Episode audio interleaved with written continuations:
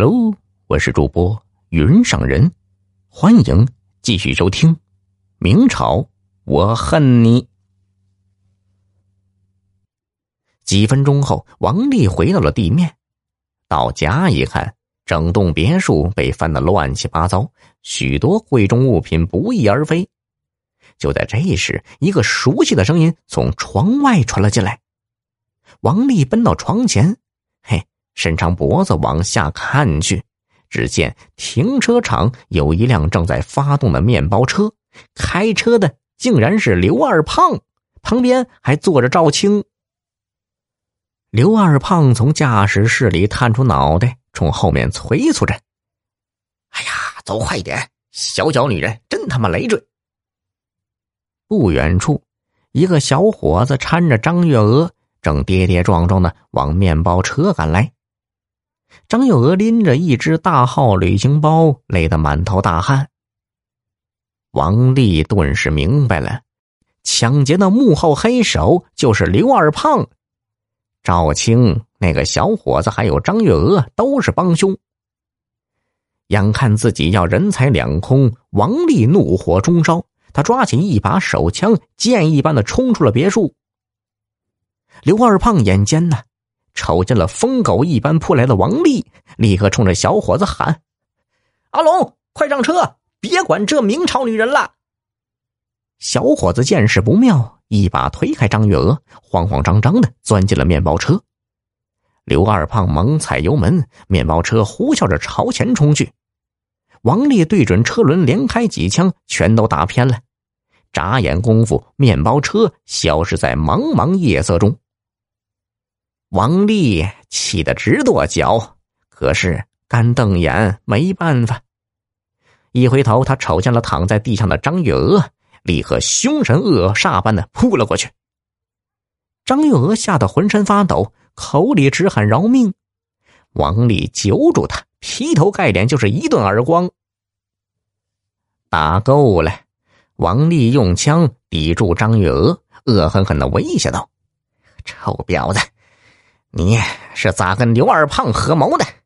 快把真相都说出来！张月娥抹了一把脸上的血，哆哆嗦嗦的讲出了事情的经过。刘二胖一直觉得飞船实验室那场火烧的蹊跷，后来见王丽不断出售明朝瓷器他更起了疑心。经过一番侦查，刘二胖决定。从赵青身上打开缺口，弄清火灾之谜。赵青是个唯利是图的家伙，很快就被刘二胖给收买了。把王丽穿越到明朝，金屋藏娇等秘密和盘托出。得知真相后，刘二胖气的是暴跳如雷，发誓一定要报仇雪恨。随后，刘二胖雇了一个叫阿龙的帅小伙。让他去勾引张月娥。阿龙在 QQ 上结识了张月娥，迅速向他发起爱情攻势。张月娥没能抵住诱惑，一头栽进了帅哥的怀抱。不久，阿龙又唆使张月娥私奔，在刘二胖的指使下，设计卷走了王丽的明代瓷器。王丽听了，两眼冒火呀！他做梦也想不到，明朝女人同样经不起网恋的诱惑，自己出生入死捞来的财宝就这样毁于旦。王丽越想越窝火，飞起一脚朝着张月娥踹去。只听“咚”的一声，张月娥脑袋砸在石头上，顿时鲜血直流。王丽吃了一惊，赶忙俯身查看，发现。张月娥已经是断气身亡，出了人命。王丽吓坏了，他环顾左右，见四下无人，立刻抱起张月娥，慌慌张张的朝着地下室奔去。王丽把张月娥的尸体放进地下室，然后开始清除沿途的血迹。正当他忙得满头大汗时，一辆警车鸣着警笛。开到了他家门前，两个巡警跳下车，拦住王丽，盘问起来。原来王丽踢倒张玉娥这一幕被住在对楼的一个老太太看见了，她当即向幺幺零报警。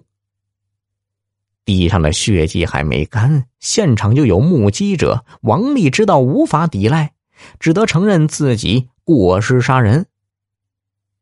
巡警在地下室找到了张月娥的尸体，王丽当即被铐上了手铐。